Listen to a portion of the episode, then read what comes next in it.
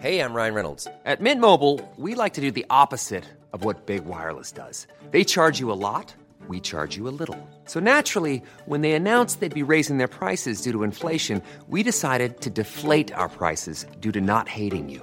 That's right. We're cutting the price of Mint Unlimited from $30 a month to just $15 a month. Give it a try at mintmobile.com slash switch. $45 upfront for three months plus taxes and fees. Promo rate for new customers for limited time. Unlimited more than 40 gigabytes per month. Slows. Full terms at mintmobile.com. Hey, it's Ryan Reynolds, and I'm here with Keith, co star of my upcoming film, If, only in theaters, May 17th. Do you want to tell people the big news? All right, I'll do it. Sign up now and you'll get unlimited for $15 a month in six months of Paramount Plus Essential Plan on us. Mintmobile.com slash switch. Upfront payment of $45 equivalent to $15 per month. Unlimited over 40 gigabytes per month. Face lower speeds. Videos at 480p. Active Mint customers by 531.24 get six months of Paramount Plus Essential Plan. Auto renews after six months. Offer ends May 31st, 2024. Separate Paramount Plus registration required. Terms and conditions apply if rated PG. Planning for your next trip? Elevate your travel style with Quince. Quince has all the jet setting essentials you'll want for your next getaway, like European linen, premium luggage options, buttery soft Italian leather bags, and so much more. And is all priced at 50 to 80% less than similar brands. Plus, Quince only works with factories that use safe and ethical manufacturing practices. Pack your bags with high-quality essentials you'll be wearing for vacations to come with Quince. Go to quince.com slash pack for free shipping and 365-day returns. Hola, ¿qué tal? Les habla Pride y les doy la bienvenida otra vez a Terror para Llevar. El día de hoy les traigo la, entre comillas, segunda parte de Borrasca 5. Les recuerdo que Borrasca 5 es la quinta parte de la historia de Borrasca, solo que como es muy larga, decidí dividirla en cuatro subpartes o capítulos o como quieran verlo. Como dije, hoy les traigo la parte 2, subida originalmente a mi canal de YouTube el 11 de octubre del 2017. Historia escrita por la autora C.K. Walker. Para la fuente de la historia, así como los créditos de la música utilizada de fondo, no olviden leer la descripción de este podcast o de su respectivo video en YouTube. Si quieren estar al día con las más recientes narraciones de terror, no olviden seguirme en mi canal de YouTube, El Orgullo del Operador. También los invito a que me sigan en mis redes sociales. Me pueden encontrar como Yo Soy Pride en Facebook, Instagram, Twitch, Twitter y TikTok. Ahora sí, los dejo con el relato.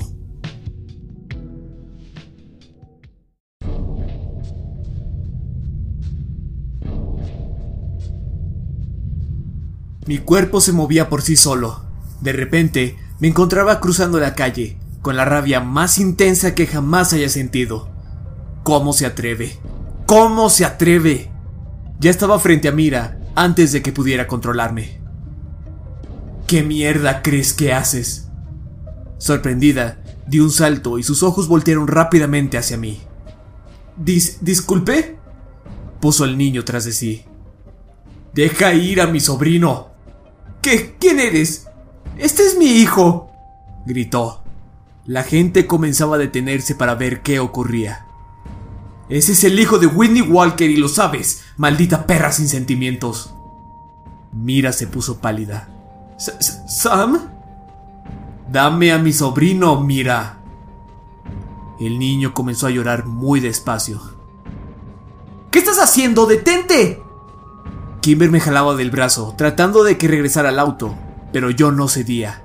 Estaba dejando salir aquella hirviente ira que había suprimido por nueve años. ¡Owen! comenzó a gritar Mira. ¡Owen, por favor!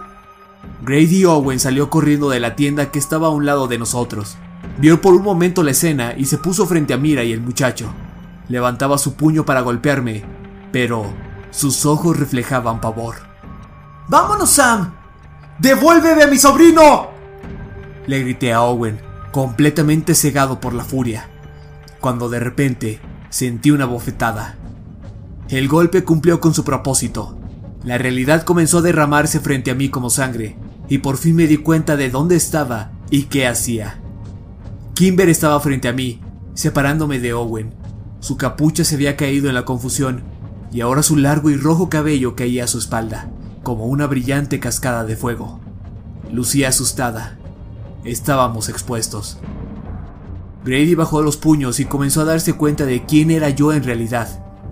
Un momento después, comenzó a gritar a todo pulmón. ¡Traigan a la policía! ¡Llamen al sheriff! ¡Tráiganlo ahora! En ese punto ya estaba dentro del auto, en el asiento del piloto. Kimber me entregó las llaves y arranqué el auto violentamente, sin importarme que la calle estuviera resbalosa. Ella no pudo evitar soltar un grito, mientras maniobraba bruscamente el auto en cada vuelta, desesperado por escapar de aquella escena que había causado. El vehículo se atascó un momento en un bulto de nieve, y cuando por fin salí de este, me dirigí a toda velocidad hacia las afueras de Driskin. Lo había echado a perder. Sabía exactamente a dónde tenía que ir. ¡Para! ¡Detente y sal del auto, Sam! ¡Estás drogado! ¡Vas a matarnos! ¡No les facilites el trabajo! Ese era el hijo de Whitney. Era mi sobrino. ¿Por qué dices eso? Porque lo sé. Lo descubrí hace años. ¿Quieres que confíe en ti y en tu contacto misterioso? Pues entonces créeme cuando te digo que ese niño era mi sobrino. Ok, pero por favor, no conduzcas tan rápido. ¿A dónde nos llevas? A donde debimos ir en primer lugar. Kimber comenzó a sacudir su cabeza violentamente. Sam, no, no podemos ir ahí, aún no. ¿Sí? Pues yo tengo que ir. Ya saben que estamos aquí. El sheriff nos estará cazando antes de que anochezca. Es ahora o nunca. Pero el auto no aguantará el camino. ¿No viste la ciudad? No han quitado la nieve. Oh, Estoy dispuesto a apostar un brazo a que ese camino está en buen estado. ¿Todo? ¿Hasta a, allá? Así es. Y tenía razón. A menos de tres kilómetros encontramos la senda, una que solo había usado una vez y por lógica apenas si debería recordar. Pero había visto la tierra de aquel sendero en mis pesadillas por años. Un sendero que recorría a toda velocidad para intentar salvar a mi mejor amigo. Fallé en ese entonces. Esta vez sería diferente. Tenía que llegar a Borrasca antes de que desapareciera mi adrenalina. Tenía que matarlos a todos. Clary, Prescott, mi padre y todos sus delegados. Todos los que estuvieran involucrados. Y tenía que morir haciéndolo. Sin embargo, ¿dónde encajaba Kimber en todo eso? Entre más subíamos la montaña, más claro era el aire y mi mente. Aquella locura que me había manejado como a una marioneta por los últimos 30 minutos comenzaba a cesar. Volteé de reojo a Kimber. Su rostro estaba blanco de miedo, pero su quijada rígida reflejaba determinación. Estaba conmigo hasta el final, incluso en esa misión suicida. Fue en ese momento que mi corazón flaqueó. Mi muerte era inevitable, es más, hasta aceptable. Pero Kimber ya había sufrido demasiado. No podía llevarla de vuelta a Borrasca. Bajé la velocidad poco a poco hasta que me detuve. Y entonces me di cuenta que había olvidado la razón por la que nos dirigíamos hacia aquel lugar. Sabían que estábamos ahí, ¿verdad? ¿Qué había hecho? No recordaba lo que causé en la ciudad, ni quería admitirlo. ¿Podrías... ¿Podrías llevarnos de vuelta al hotel? Pregunté, al mismo tiempo que mi corazón se calmaba y la fuerza desaparecía de mi cuerpo. No, contestó suavemente. Ella veía fijamente los árboles. Luego volteó a verme. Ya estamos aquí. El camino se ampliaba hacia el frente, en la montaña, pero inconscientemente o no, me había detenido justo frente a las puertas de la minera central del norte también conocido como el infierno sobre la tierra para muchos y borrasca para el resto. Estaba paralizado, incapaz de hablar o siquiera de pensar. Esperaba escuchar los sonidos que acechaban mis lejanas pesadillas. Sin embargo, solo había un silencio sepulcral a nuestro alrededor. Ya deberían saber que estábamos ahí. Seguro nos habían escuchado. Era ahora o nunca. Quédate en el carro, Kimber, le dije mientras me ponía de pie. Ella me dedicó una mirada que no pude leer. Caminé hacia la parte trasera del auto y saqué una vereta 9 milímetros. Le toqué la ventana a Kimber. Ella bajó el vidrio con su vista fija en la pistola. Quédate aquí, susurré. Y si escuchas disparos, huye. Ella me evaluaba con la mirada. No creo que estés en condiciones de hacer esto. Me hinqué sobre la nieve para que mis ojos estuvieran a su nivel. Estoy de acuerdo contigo, pero es la única oportunidad que tenemos, ¿no? Todo por culpa de tus estupideces en el pueblo, contestó fríamente. Abrió la puerta del auto. También voy. No. Pero ella ya estaba abriendo el maletero. Sabía que una discusión con ella a estas alturas sería demasiado ruidoso, por lo que tenía que considerar mis opciones cuidadosamente. Kimber sacó una escopeta. ¿Acaso sabes cómo usar eso? pregunté. Ella arrastraba la escopeta con un brazo mientras me pasaba de largo. Por favor, Sam, te sorprendería lo que sé de armas. Accedí y fui a alcanzarla. Sabes que si hacemos esto, jamás conseguiremos los registros. Ellos morirán. Y también nosotros. Pero Borrasca seguirá. Tal vez deberíamos esperar. Fue tu idea venir. Yo lo, lo estoy reconsiderando. Ella alzó la voz, molesta. Vaya, ¿no ha sido así toda tu vida? ¿Una serie de reconsideraciones y arrepentimientos?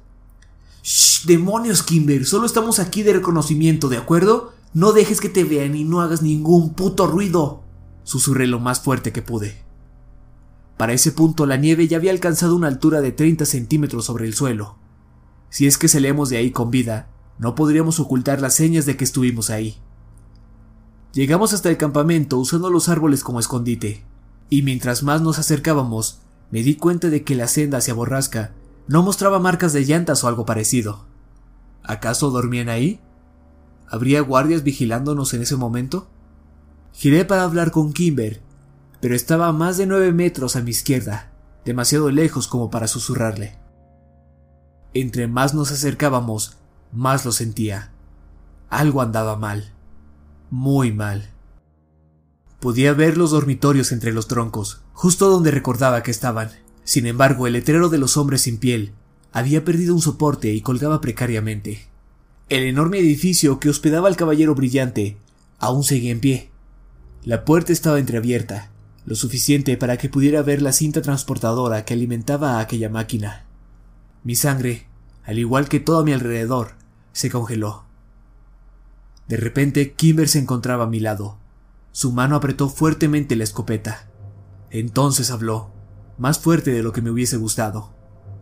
Se ha ido. Y tenía razón. Todo estaba demasiado callado.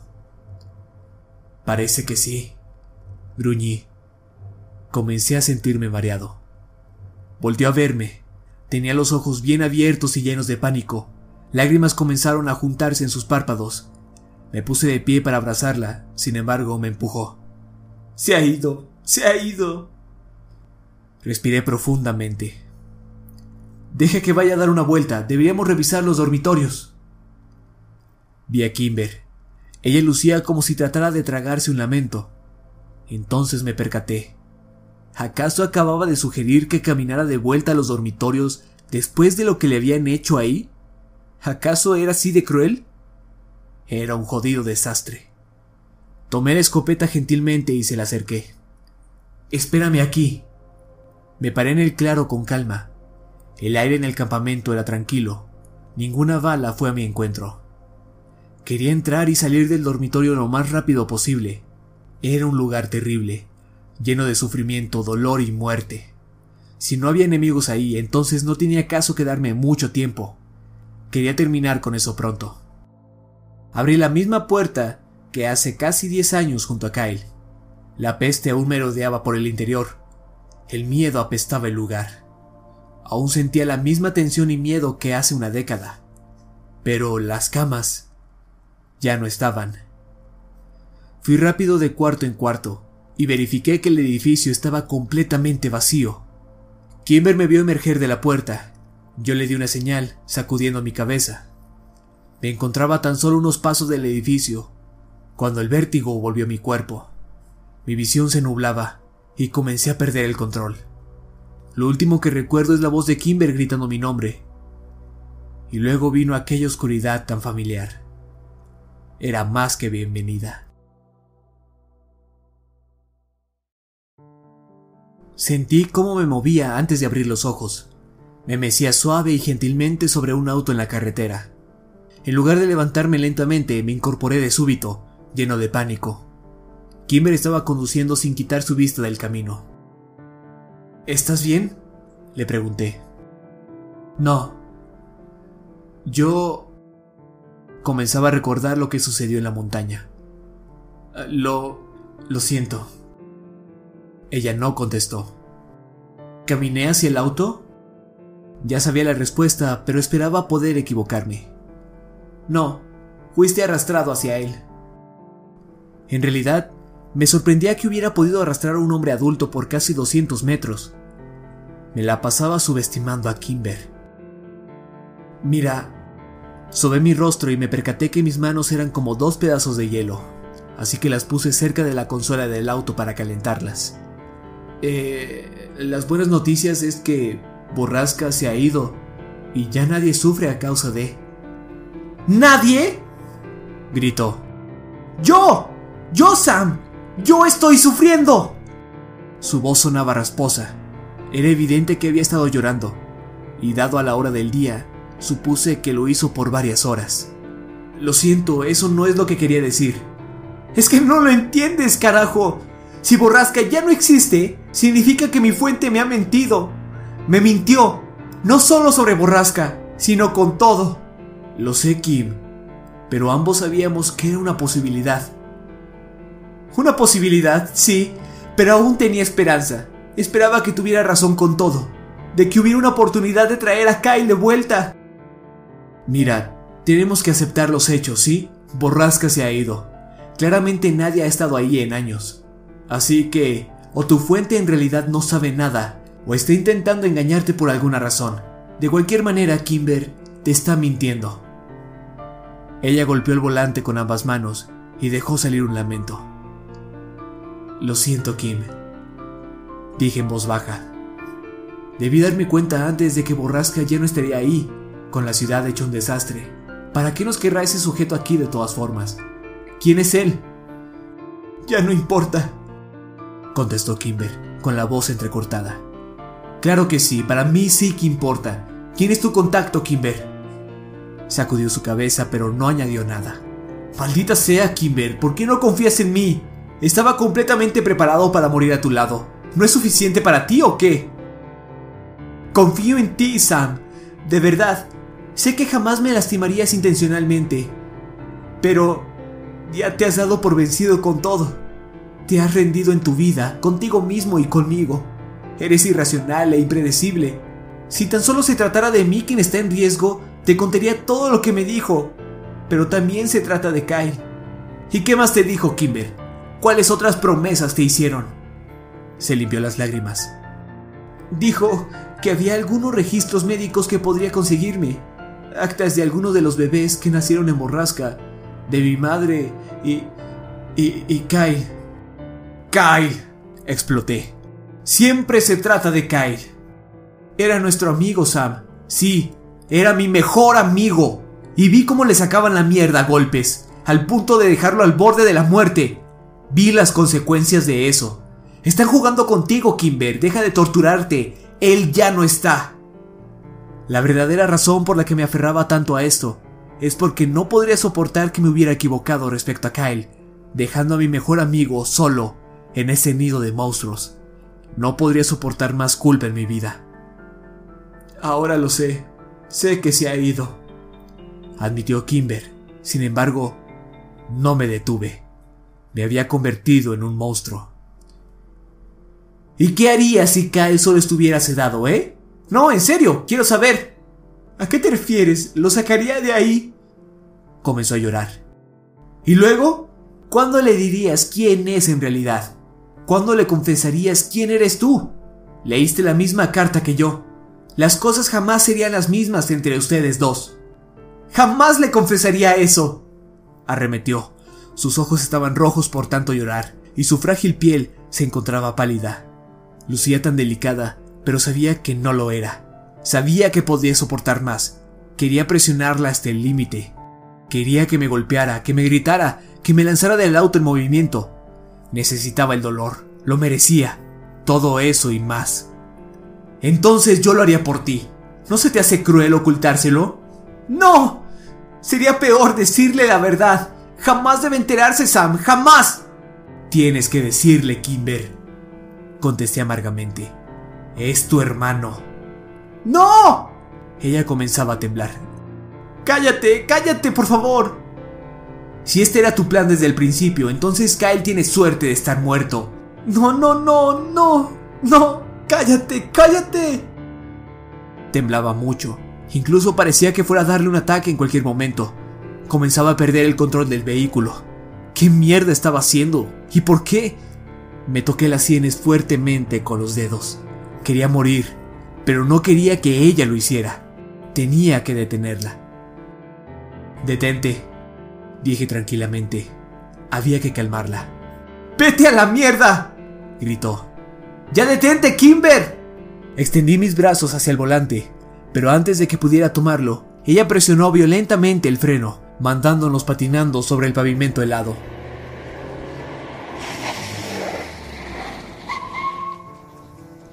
Esta vez no me golpeé la cabeza, pues Kimber me había puesto el cinturón de seguridad durante mi inconsciencia.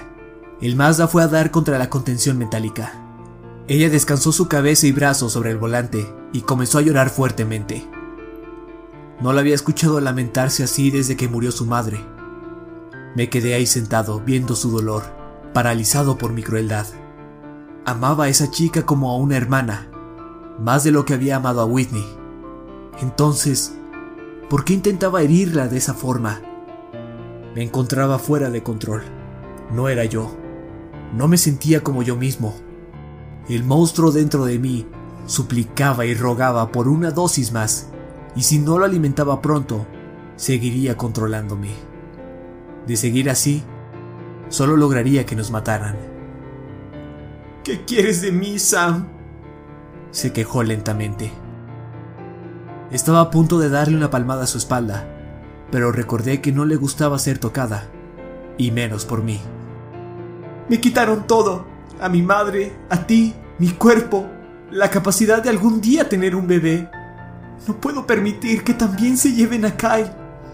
Si hay, aunque sea una diminuta oportunidad, volteó a verme. ¿No merezco poder tomarla? ¿Un poco de felicidad antes de morir? ¿Por qué Dios me odia? No tenía palabras.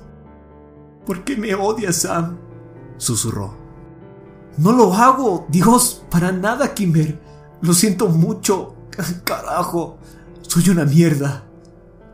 Me sentí como si me estuviera disculpando con ella desde que llegó a mi casa en Chicago. Se merecía algo mejor que yo. Se merecía a Kyle. Pero sabía que jamás lo tendría. ¿Por qué no me dejas conducir de vuelta al hotel? ¿El hotel? ¿Por qué iríamos ahí? Ya saben que estamos aquí. Estamos casi en la frontera, solo salgamos de Missouri. Pero, ¿qué hay de tus cosas? Mi heroína. Kimber se limpió los ojos.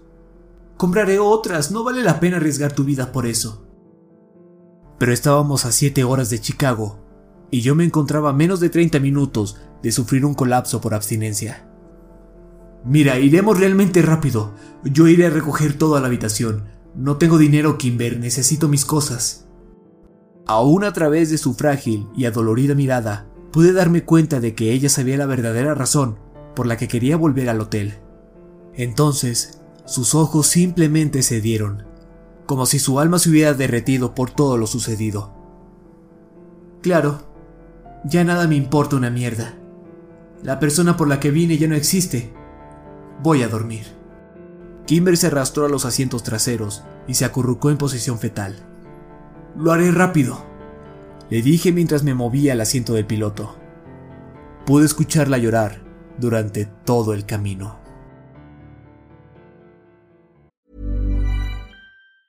When you're ready to pop the question, the last thing you want to do is second guess the ring. At Bluenile.com, you can design a one of a kind ring with the ease and convenience of shopping online. Choose your diamond and setting. When you find the one, you'll get it delivered right to your door. Go to Bluenile.com and use promo code LISTEN to get $50 off your purchase of $500 or more. That's code LISTEN at Bluenile.com for $50 off your purchase. Bluenile.com code LISTEN. Hiring for your small business? If you're not looking for professionals on LinkedIn, you're looking in the wrong place. That's like looking for your car keys in a fish tank. LinkedIn helps you hire professionals you can't find anywhere else, even those who aren't actively searching for a new job but might be open to the perfect role. In a given month, over 70% of LinkedIn users don't even visit other leading job sites. So start looking in the right place. With LinkedIn, you can hire professionals like a professional. Post your free job on linkedin.com slash people today. El hotel estaba en calma. Nada de policías, ninguna nota sobre nuestra puerta, sin llamadas perdidas. Nada que indicara que nos habían seguido o buscado. Kimber subió lentamente las escaleras. Luego se recostó sobre la cama mientras yo subía todas nuestras cosas al auto. La dejé ahí un rato mientras yo me encerraba en el baño para drogarme. Cuando salí, ella parecía estar dormida. Kimber, anda, tenemos que irnos. Nada. Kimber, Kimber. Caminé hacia ella y la sacudí gentilmente. No, no iré a ningún lado, contestó. Tú puedes irte. Toma mi auto si quieres, solo déjame aquí. Quería convencerla de irnos, pero ya estaba demasiado drogado como para hacerlo. Me recosté sobre la otra cama y disfruté la euforia por un rato. Si iban a asesinarnos mientras dormíamos, quería que fuera conmigo en ese estado. De nueva cuenta, soñé con pura oscuridad. Aunque lentamente, comencé a recuperar la conciencia en medio de esa negrura gracias a unos perforantes gritos metálicos que descendían de la montaña. Ecos de una bestia que ya había sido asesinada, pero aún me acosaba me cazaba. Las pesadillas habían vuelto. Volteé hacia la ventana y vi los copos de nieve caer, iluminados por la luz fluorescente del hotel. Nadie había entrado para matarnos. Aún. Cerré los ojos y disfruté nuevamente de aquel placer mundano que brindaba la heroína. Amaba esa sensación. Levantarme drogado. Disfrutarlo por unos minutos y saber que ese mismo sentimiento me conduciría nuevamente al sueño, solo para despertar por la noche sintiéndome de maravilla. Era un monstruo, uno que no quería dejar ir. Me abrazaba y lo disfrutaba.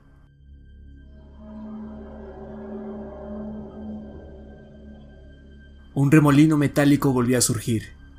Abrí mis ojos y vi hacia el exterior, esperando que el caballero brillante estuviese ahí en el estacionamiento, cubierto de nieve. ¿Acaso eso era real? Era muy difícil de decir. Y luego comencé a cabecear por el sueño nuevamente. Entonces lo escuché por tercera ocasión.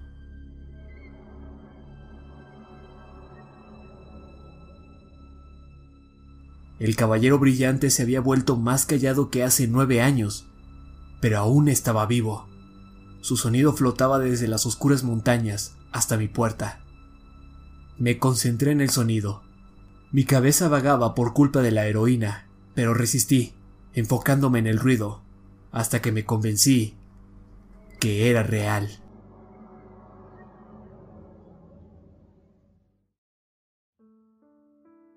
Cuando abrí mis ojos, la luz del sol entraba por las cortinas. Volteé hacia la cama de Kimber. Ella seguía ahí, acostada, dándome la espalda. Es como si no se hubiera movido ni un centímetro desde la noche anterior. Kimber, Kimber, la llamé, pero no obtuve respuesta. Kimber, ¿qué quieres, Sam? respondió silenciosamente. El caballero brillante, lo escuché, anoche. Tomé aire. Borrasca, sigue en pie. Ella se quedó callada por unos momentos. Luego se volteó lentamente. Yo no escuché nada. Yo sí, lo juro. Suena más débil, como si estuviera más lejos, pero sigue ahí. Kimber soltó un suspiro y se incorporó. Miró el reloj. Las 7.53 de la mañana. No creo que hayas escuchado algo. Fruncí el ceño. Sé que lo oí, Kim. Se encogió de hombros y se levantó. Seguro que tú así lo crees. Kimber. Tú lo viste, Sam. Se han ido. Ya todo acabó.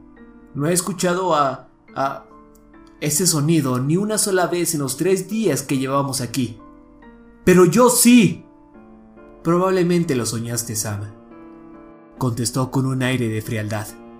¿Qué? Estás alucinando otra vez. Ya estoy cansada de tu mierda. Tu puta adicción te ha convertido en alguien diferente. Apuntó a mi bolsa y entonces supe que ella sabía cuántas veces me había drogado. No engañaba a nadie. Por supuesto que soy otra persona. Me puse la defensiva. No me has visto en casi una década. Sabes que no me refiero a eso. Hablo de la heroína. Estás matándote, Sam. Incluso luces como un maldito fantasma. Kimber lanzó su chamarra y se puso una bufanda. Se sentó en una silla en la esquina de la habitación con sus piernas cruzadas. ¿Acaso esto es una intervención? Pregunté. Porque mejores amigos lo han intentado. Qué mentiroso. Jódete, Sam. Esto ya no se trata de las drogas. No puedo confiar en ti. Tú mismo te has convertido en una carga, desvariando, desmayándote, sin control de ti mismo, siempre con la necesidad de una dosis más. Y eres malo, maligno incluso. Olvidas cosas que pasaron hace unas horas, incluso minutos. Te necesito aquí, Sam, y me estás decepcionando muchísimo. Yo no pedí que me trajeras a tu jodida misión, dije muy molesto. Te lo dije en Chicago. Nadie te amenazó con un arma para que lo hicieras.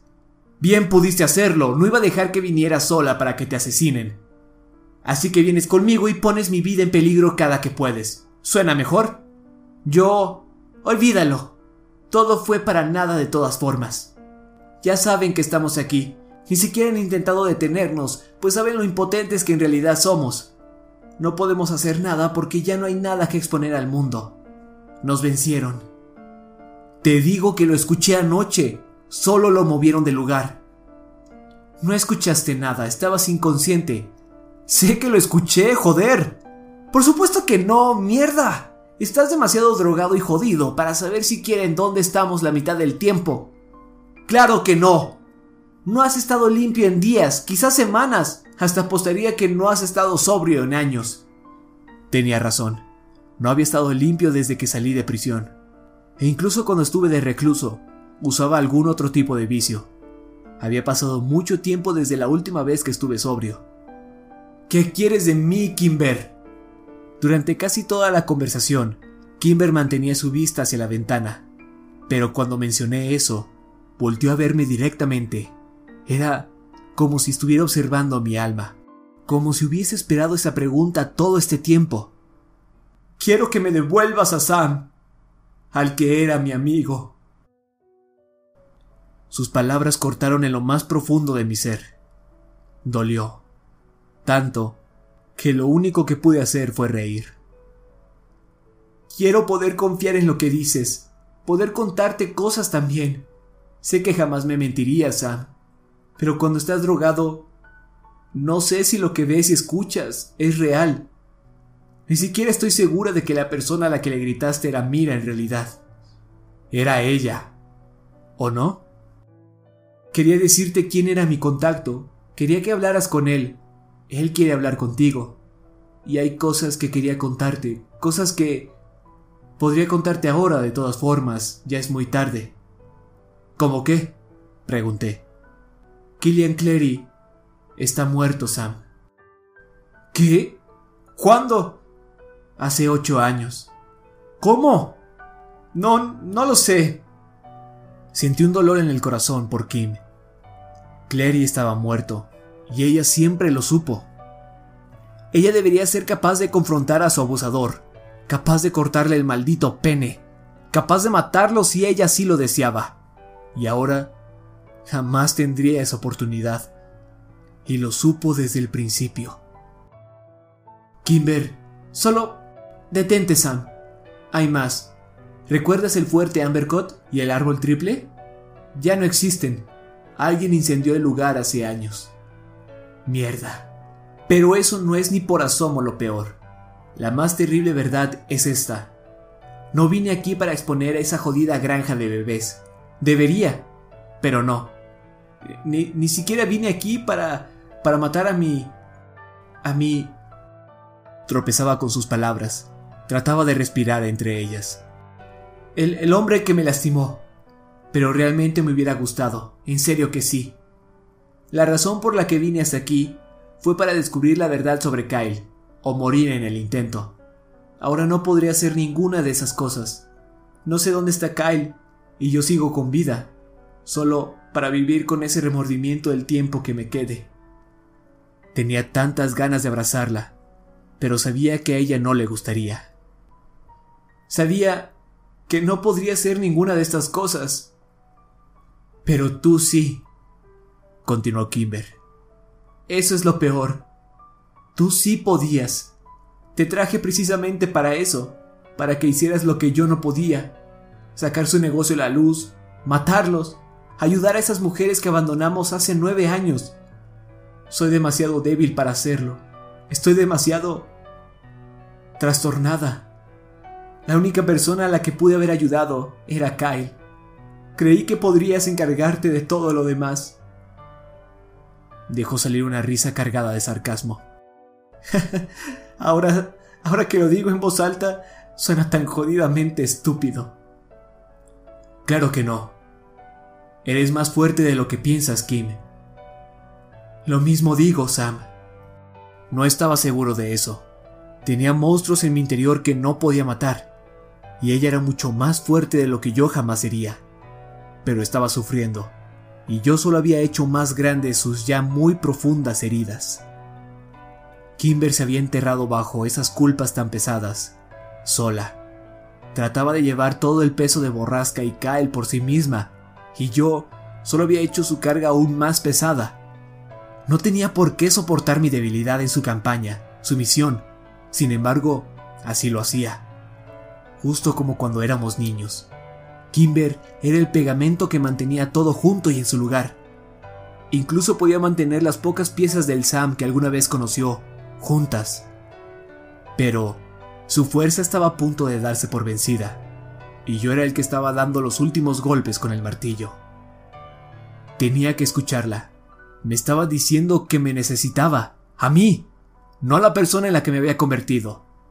Había pasado mucho tiempo desde la última vez que alguien me necesitó para lo que sea. Y esas mujeres, hace tantos años, ¿qué es lo que les prometí? Volveré a ayudarlas, lo prometo, tan pronto como encuentre a Kimber. Bueno, pues, ya sabía dónde estaba Kimber y dónde estaban ellas. Y a pesar de todo, estaba convencido de lo que escuché. Tenía que recuperarme, por ella y por Kyle, y por todas las chicas que dejé atrás. Si Borrasca aún operaba, eso significaba que quizás, quizás la fuente de Kimber decía la verdad respecto a mi mejor amigo. Había esperanza, pero no si seguía siendo aquel horrible sujeto impredecible y adicto a la heroína que era actualmente. Kimber, busca en mi equipaje. Enrollado entre unos pantalones hay un paquete. Tira toda esa basura al excusado. Tragué saliva. Y, y jala la palanca. Deshazte de eso. La oscura expresión que Kimber había mantenido por tanto tiempo por fin se iluminó durante un instante. Se puso de pie dubitativa. Luego fue hacia mis cosas y encontró la heroína, justo donde le dije que estaría. Abrió el paquete y cuando vio la gran cantidad de droga que cargaba, noté cómo la tristeza inundaba su rostro. Esto es más difícil de lo que crees, agregué. ¿Estás seguro de esto?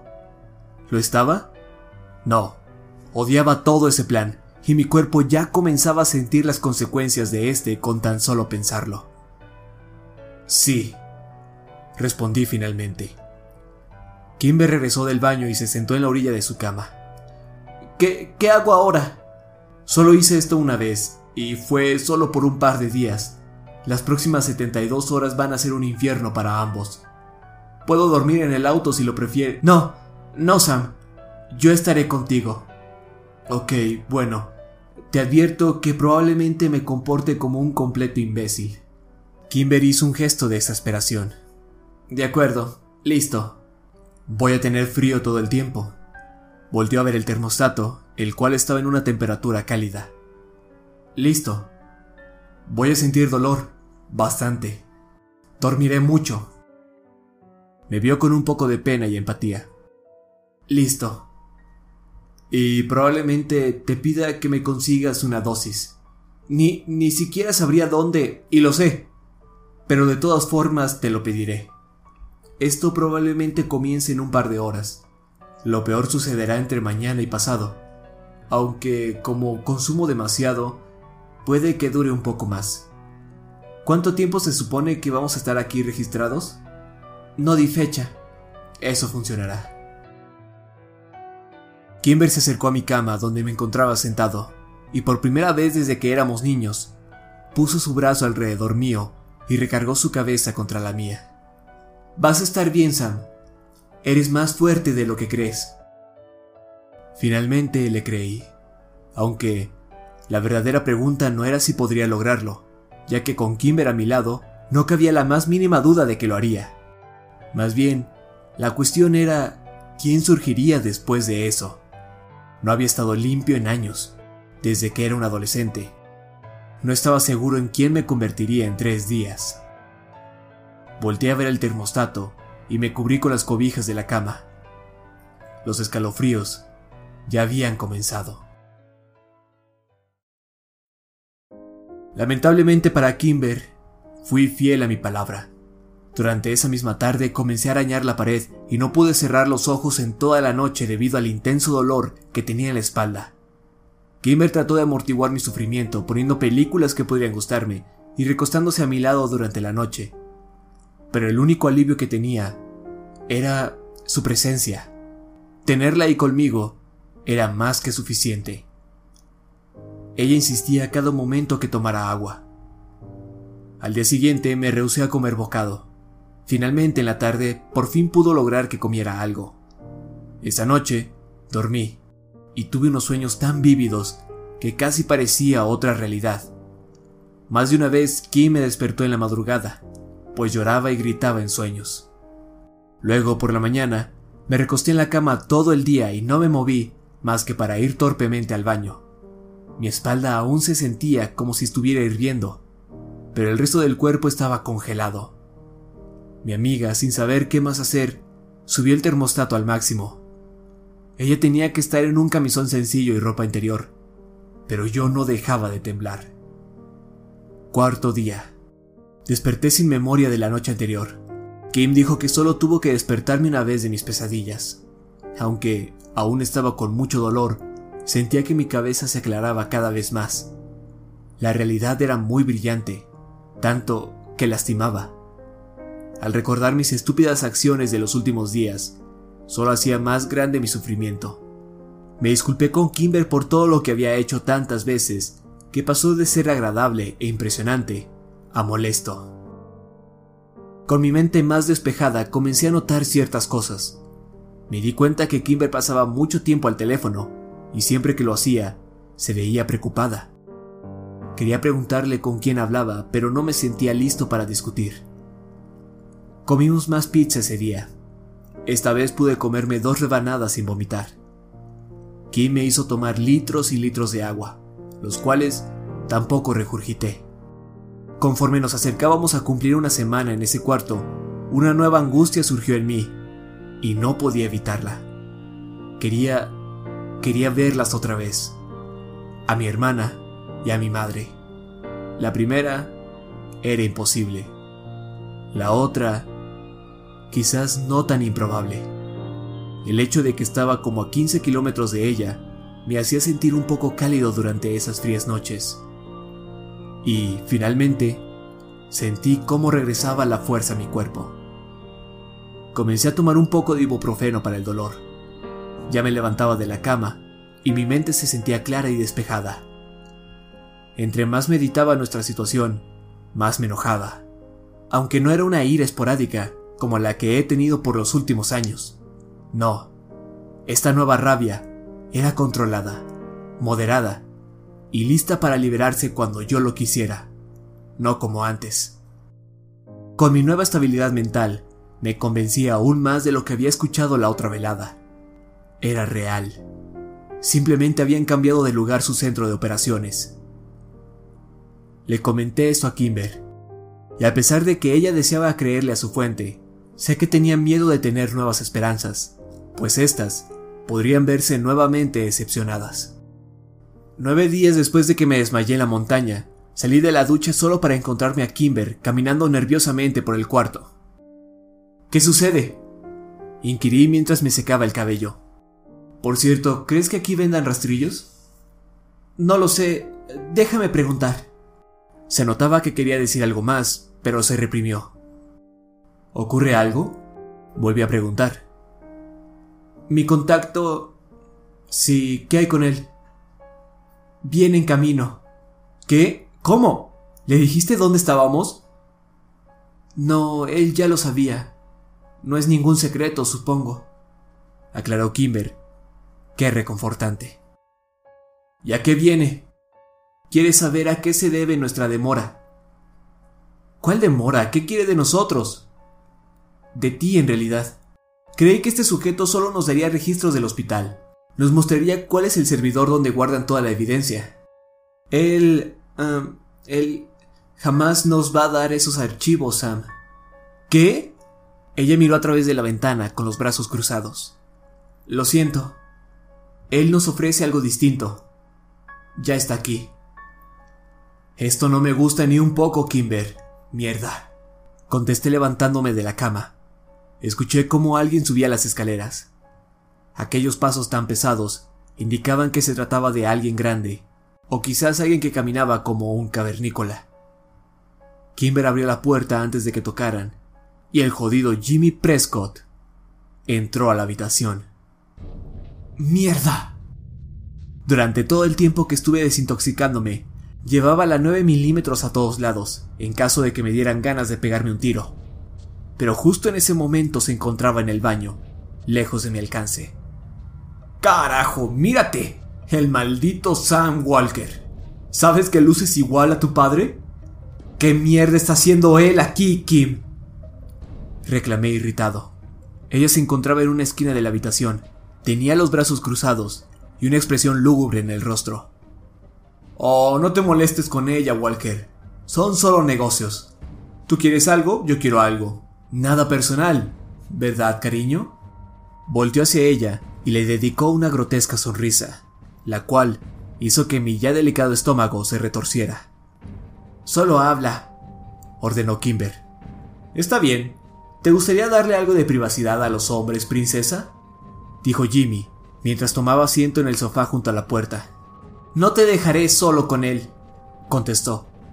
Él simplemente se encogió de hombros, y antes de que identificara el objeto en sus manos, le disparó a Kimber con una taser.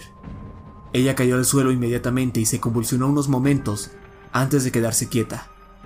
Mujeres, ¿verdad? rió Jimmy.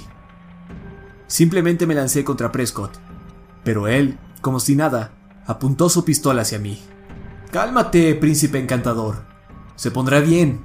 Hemos estado experimentando con estos métodos no letales en los establos. Hizo girar su arma mientras sonreía. Creo que me gusta esta pistolita. Mierda, piensa Sam.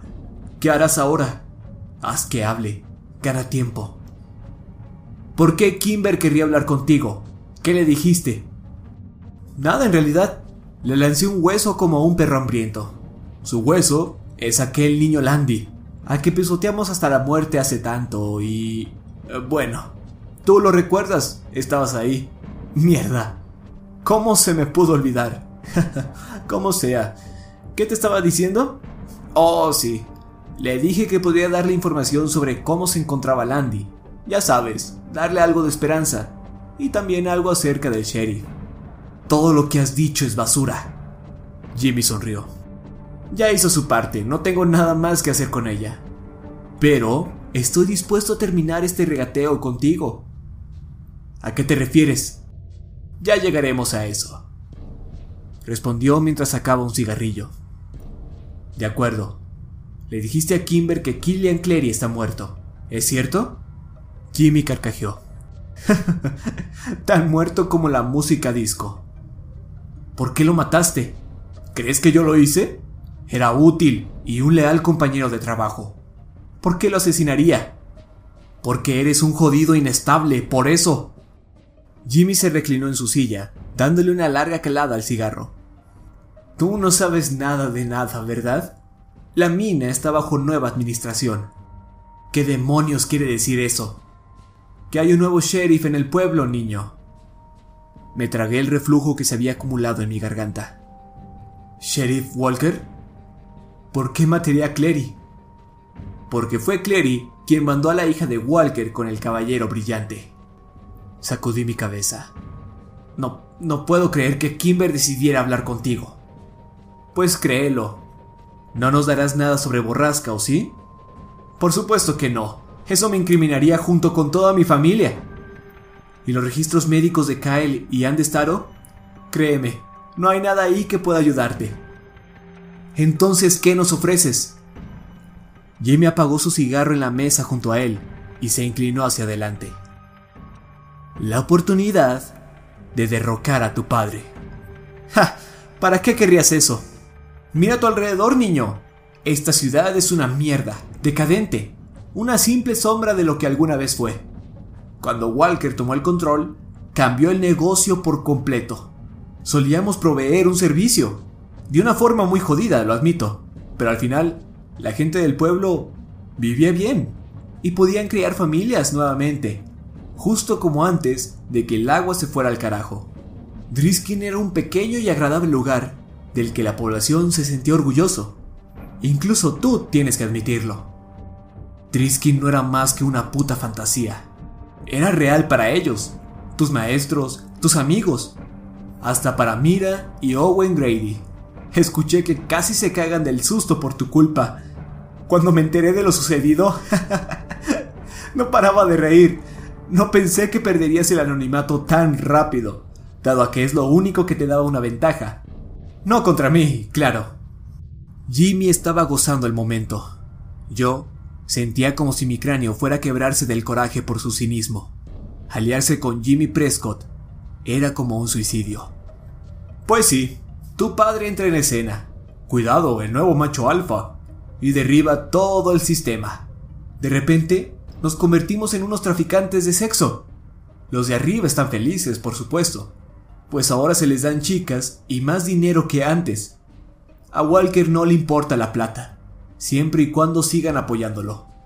Así que cada dólar que hacemos va directamente a los bolsillos de los superiores.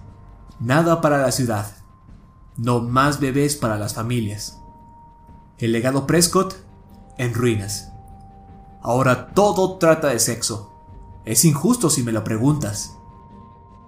¿Y estás seguro de que el sheriff está involucrado? ¿Involucrado? Él es el que administra todo, niño. ¿No escuchaste nada de lo que dije? ¿Y quieres que yo lo mate?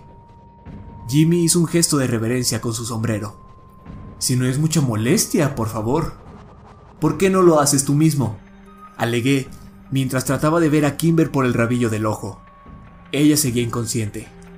Porque tú eres la única persona en el mundo a quien el sheriff jamás mataría. Reí. Ja, si de verdad crees eso, eres más idiota de lo que pensaba. Tienes al hijo equivocado, Prescott. Mi padre me mataría sin pensarlo dos veces. Es Whitney a quien él amaba. En cuanto dije eso, un escalofrío recorrió mi columna. ¿Amor? No era la palabra indicada. Nah, no lo creo. Si él quisiera, ya estarías muerto. Te ha dejado en paz todos estos días, ¿no? Él sabe dónde estás. Diablos, toda su oficina lo sabe. Pero tienen prohibido ponerte un dedo encima por orden directa del sheriff. Eso no tiene sentido, ¿por qué? Prescott se encogió de hombros. Ni idea. Supongo que eso lo está jugando. Y tú no juegas hasta que cruces los límites de la ciudad. Walker tiene una fijación a jugar cosas enfermas con sus niños. Es desagradable si me lo preguntas. Creo que desagradable no significa lo mismo para ti y para mí. Y yo creo que cambiarás tu opinión al respecto antes de que dejes la ciudad. Contestó. ¿De verdad crees que el sheriff me dejará acercármele cuando sabe que tengo un arma e intentaré matarlo? Creo que hay una probabilidad muy pequeña. Le gustan sus juegos.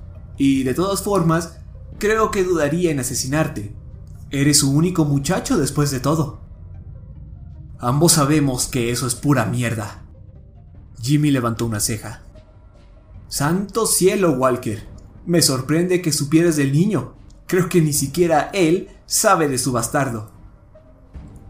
Y digamos que logro matarlo. ¿Qué harán sus delegados? ¿No me dispararán en el acto? Tranquilo, he preparado un golpe. He planeado esto por años. Un buen número de su gente sigue siendo leal a mí. Aunque eso sea cierto, ¿no me matarás una vez que todo termine? Nah, no lo haría. ¿Por qué no? Tú estarías a cargo, así que, ¿para qué mantenerme con vida? Yo quiero que el mundo sepa sobre Borrasca. Los quiero a todos ustedes, hijos de puta, en la cárcel. Chico, yo no quiero estar a cargo. No quiero hacer papeleo ni saber cómo se maneja el dinero o a dónde va. Pero tú podrías hacerlo. Yo digo que derroquemos al sheriff y te impongamos como el nuevo macho alfa. Vaginas por doquier, hijo. Y sé que no has podido conseguir una luciendo así. Jódete.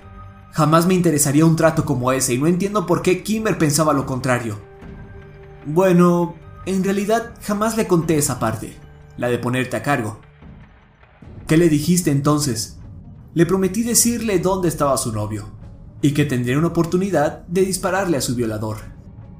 Ese bastardo ya está muerto. Nah. Jimmy volvió a recostarse en el sillón y puso sus manos en la nuca. Nah, no lo está. Mi cerebro dio de lleno contra una pared de ladrillos. No podía procesar lo que intentaba decirme. No me mires a mí, chico. A mí no me la asignaron. Entonces, comprendí. No pude evitar el vómito. ¡Ah! Asqueroso niño. Dile... Dile... Dile al puto sheriff que voy por él. Me gusta tu ira, hijo. Abrázala, haz tuya esa mierda. Pero vas a necesitar más que solo rabia sin sentido. Ten. Jimmy tiró sobre la mesita, junto a las cenizas de su cigarrillo, un papel doblado. Son las coordenadas del nuevo centro de operaciones. Usa tu teléfono o algo. Jimmy se puso de pie y quitó de su camino la pierna de Kimber con la punta de su bota. No puedo esperar a ver con qué nos sorprendes. Solo recuerda, lo quiero muerto, no incapacitado. Abrió la puerta y salió, pero se detuvo abruptamente en el exterior. Oh, y otra cosa. El sheriff siempre trae puesto un chaleco antibalas. Siempre. Probablemente también cuando se coge a su esposa. Carcajeó y cerró la puerta tras de sí. En cuanto lo hizo, fui hacia esta y le puse todos los seguros disponibles. Luego colapsé contra la puerta y me arrastré hacia Kimber, quien no se había movido desde que recibió la descarga. Me preocupaba que le hubiera dado una demasiado potente. Puse a Kimber de lado, una técnica que un drogadicto como yo necesita saber. Y cuando me convencí de que seguía respirando y estaba bien, le puse una almohada bajo la cabeza. Quería golpear algo, romper cosas o patear a alguien hasta la muerte. No a cualquiera, a mi padre, el hombre que conocía a Kimber desde que tenía nueve años de edad, el hombre que la había visto crecer junto a su hijo. ¿Por qué me sorprendía después de todo lo que le había hecho a Whitney? Ya había acabado con mis demonios. Ahora era su turno. Quizás lo peor de todo es que Kim me lo había ocultado. Lo hizo para protegerme del dolor. Yo era la viva imagen de mi padre. Lo sabía, pues Prescott lo había confirmado hace unos minutos. Pero ni una sola vez mi amiga me miró con asco ni temor. Sabía que el sheriff debía morir. El jodido Jimmy Prescott tendría justo lo que quería. Pero tampoco podía dejarlo vivo. Él me mataría en cuanto tuviera la oportunidad, pues dejarme con vida sería un cabo suelto. Y sabía que yo estaba al tanto de eso. Simplemente me estaba obsequiando una mentira con la cual podría reconfortarme mientras me preparaba. Si Prescott acudía a mí, significaba que había perdido el control de la situación. Y si Jimmy, con todo su dinero e influencia, era incapaz de deshacerse del sheriff, nadie podría, excepto yo, tal vez. Era una probabilidad muy remota que el sheriff mantuviera sentimientos fraternales por mí. Solo tenía pedazos de una estrategia, pero pronto tendría un plan completo. Y estaba seguro que no podía involucrar a Kimber. No iba a llevar la borrasca conmigo. Ya la había puesto bajo demasiado peligro. Tenía que averiguar cómo ejecutar mi plan perfectamente, pues perfectamente era la única manera en la que funcionaría. Por el momento solo me recostaría en el suelo, dejando que el dolor de mi desintoxicación haga su trabajo. Un dolor muy punzante comenzó a latir en mi espalda, entre mis hombros. Carajo, tan solo me quedaban unos pocos días de vida, y no quería morir sobrio. No quería sentir aquello que sientes al morir, sea lo que sea. Quería estar tan drogado como pudiera. Mínimo, me había ganado eso, ¿no? El sheriff sabía que estaba ahí. Prescott comenzaba a impacientarse. El tiempo se agotaba. Saqué mi teléfono de mis pantalones manchados con vómito y marqué un número familiar. Hey viejo, necesito un favor. Kimber comenzó a reincorporarse. Antes de que pudiera detenerla, se acostó boca arriba. Wow, tranquila, con calma. ¿Qué pasó? ¿Me dispararon? Sí, con una taser, cortesía de Jimmy Prescott. Oh, Dios mío, Dios mío, ¿estás bien? Él... ¿Qué pasó? Estoy bien. Kimber se puso de pie, miró a su alrededor. ¿Ya se fue? Sí. Ok, escucha Sam, yo... La detuve con un gesto. Sé por qué hiciste lo que hiciste. Prescott es un maldito. Sabía exactamente lo que tú querías escuchar. Sí, pero ¿te dijo algo útil? Nos dio la ubicación del nuevo campamento. Así que es cierto. ¿Confías en él? No, pero al menos creo que estas coordenadas son reales y que en realidad quiere dejar al sheriff fuera del juego. ¿Te dijo algo más? No podía contarle sobre la revelación que Prescott me contó, no después de todo lo que había hecho ella por ocultarla. No, un montón de rodeos y mentiras de mierda. Ya conoces a Jimmy. ¿Cuál es el plan? ¿Entramos disparando como Rambo? Sí. Mentira. Ella no iría en esa misión. ¿Cuándo? Tan pronto como reciba un paquete de Chicago y pueda llevarte a un lugar seguro. Tan pronto como tengamos un plan. De acuerdo. ¿Y dijo algo de Kyle? No tenía la fuerza para decirlo. Solo negué con la cabeza. Kimber comprendió y se quedó callada unos minutos. Se notaba que luchaba con algo en su interior. La conocía lo suficiente como para saber que buscaba algo dentro de sí, algo por lo que valiera la pena pelear.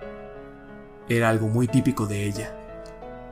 Bien, dijo finalmente. ¿Qué hacemos ahora? Tenemos que hacer un inventario de las armas para saber con qué voy a trabajar. Vamos a trabajar. Ah, sí, vamos a trabajar. Ok, ¿qué más? No creo que Prescott sea el único que sabe de nuestro paradero. Vamos a la recepción para que nos cambien de recámara, al fondo del motel y en el primer piso si es posible, en caso de que tengamos que huir rápidamente. Pero seguiremos estacionándonos donde siempre. Bien pensado, Sam. Casi estoy impresionada. Sí, supongo que soy más listo de lo que aparento.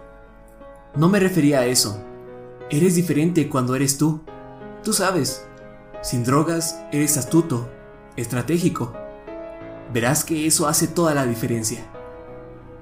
Aún no sabía quién era yo en realidad. Era frío, un poco cerrado. No sentía mis movimientos de forma natural.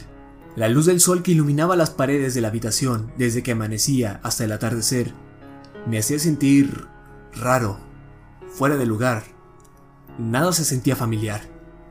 Pero por primera vez en mucho tiempo, era capaz de recordar cada minuto del día.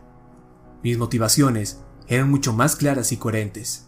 Mantener muertos mis demonios, matar a mi padre y sobre todo, asegurar el bienestar de Kimber. Esa misma tarde, llevamos al auto atrás del edificio para contar el arsenal. Teníamos dos chalecos antibalas y 27 armas en total. Siete rifles, dos escopetas y 18 pistolas, incluyendo la vereta que siempre llevaba conmigo. Kimber tenía como 460 balas y cartuchos en total. El siguiente par de días me la pasé con Kimber pretendiendo que armábamos un plan. Yo solo hacía tiempo para que llegara mi paquete de Chicago. Comencé a sentirme mal por hacer mi estrategia sin ella. Hasta pensé que era cruel. Ella quería su venganza, se la merecía. Pero ya había sufrido demasiado. No tenía que morir por su revancha. No si yo podía hacerlo por ella. La muerte que me recibiría en Borrasca era una que no merecía, una honorable. Pero podía vivir con eso. Cierto día, Kimber recibió una llamada de la recepción mientras yo me daba una ducha. Mi paquete había llegado y yo no estaba ahí para recibirlo sin que se diera cuenta. Odiaba ocultarle cosas, y más en esos momentos, pero sabía que si se enteraba de la misteriosa entrega, sospecharía de que estaba tramando algo sin ella. Cuando salí del baño, el paquete yacía sobre mi cama, cerrado. Kimber se encontraba viendo la televisión como si nada. No dije palabra y simplemente moví el objeto hacia el suelo, entre la cama y la pared donde tenía mi maleta. Di un gran suspiro. Ahora que mis cosas están aquí, todo comenzaría a moverse más rápido. Dos días, exclamé en voz alta. ¿Dos días? cuestionó Kimber, sin desviar su mirada de la pantalla. Haremos esto el miércoles. No podía creerme que ya sabía en cuál día de la semana me encontraba. Esas pequeñas cosas seguían impresionándome. Kimber se incorporó. ¿De verdad estamos preparados? Tendremos que estarlo. Nuestro plan es sólido, pero nos estamos quedando sin dinero. Tenemos que hacer nuestra jugada pronto. No podemos esperar a que se les olvide que estamos aquí. ¿Crees que deberíamos reabastecer municiones en algún otro poblado? No. Si no podemos hacer esto con 500 balas, entonces no podremos hacerlo nunca. Necesito el número de Prescott para saber cuándo estará el sheriff en la montaña. Ya he trazado las coordenadas que me dio. Solo nos llevará 40 minutos llegar hasta allá. Ok, averiguaré el horario. No, ya no quiero que vuelva a estar en contacto contigo. Una vez es más que suficiente. Sam, puedo hacer esto. Nos traje hasta aquí, ¿no? Kimber, ¿sabes lo que ha hecho? Sí, mejor que tú, Sam, respondió amargamente. Dame el número. Mantuvimos nuestras miradas. Ninguno estaba dispuesto a ceder. ¿Por qué quieres dejarme fuera? inquirió finalmente. No quiero eso, mentí.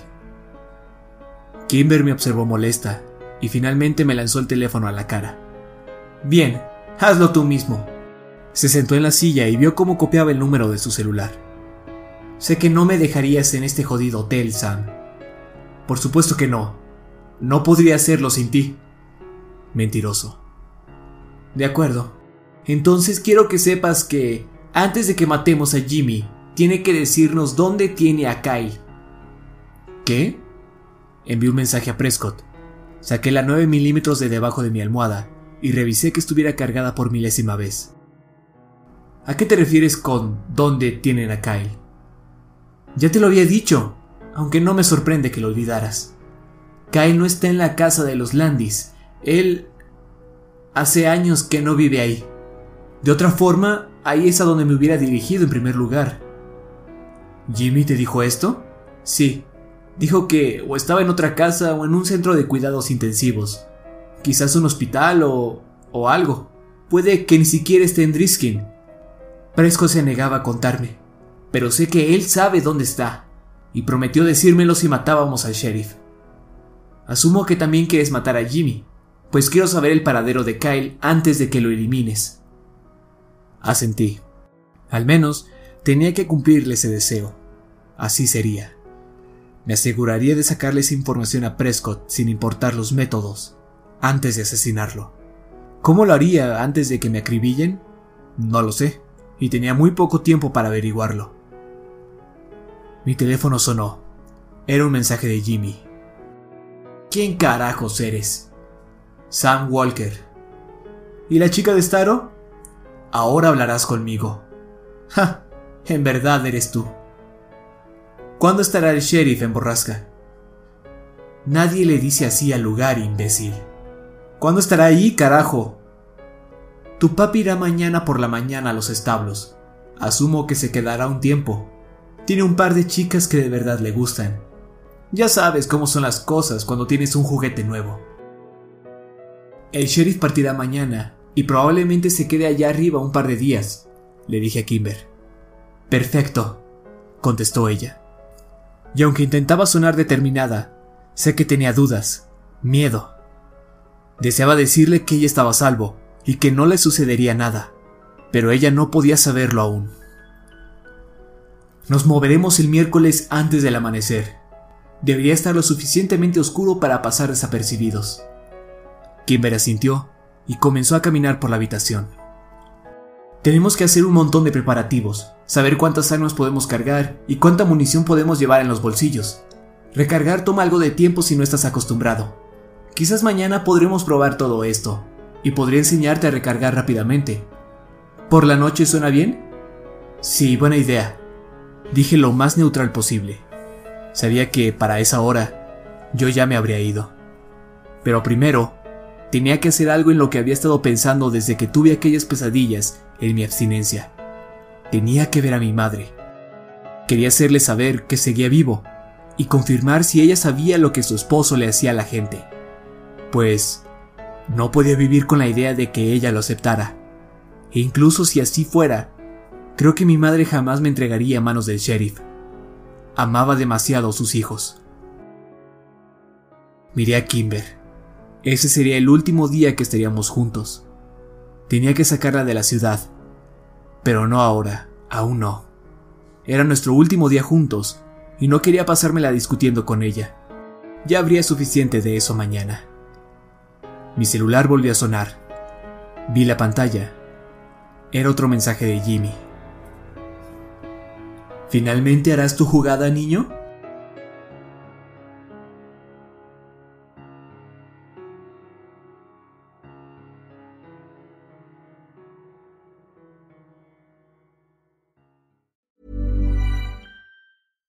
Even when we're on a budget, we still deserve nice things. Quince is a place to scoop up stunning high-end goods for 50 to 80% less than similar brands. They have buttery soft cashmere sweaters starting at $50, luxurious Italian leather bags, and so much more. Plus, Quince only works with factories that use safe, ethical, and responsible manufacturing. Get the high-end goods you'll love without the high price tag with Quince. Go to quince.com/style for free shipping and 365-day returns. Planning for your next trip? Elevate your travel style with Quince. Quince has all the jet-setting essentials you'll want for your next getaway, like European linen, premium luggage options, buttery soft Italian leather bags, and so much more. And is all priced at 50 to 80% less than similar brands. Plus, Quince only works with factories that use safe and ethical manufacturing practices. Pack your bags with high-quality essentials you'll be wearing for vacations to come with Quince. Go to quince.com/pack for free shipping and 365-day returns.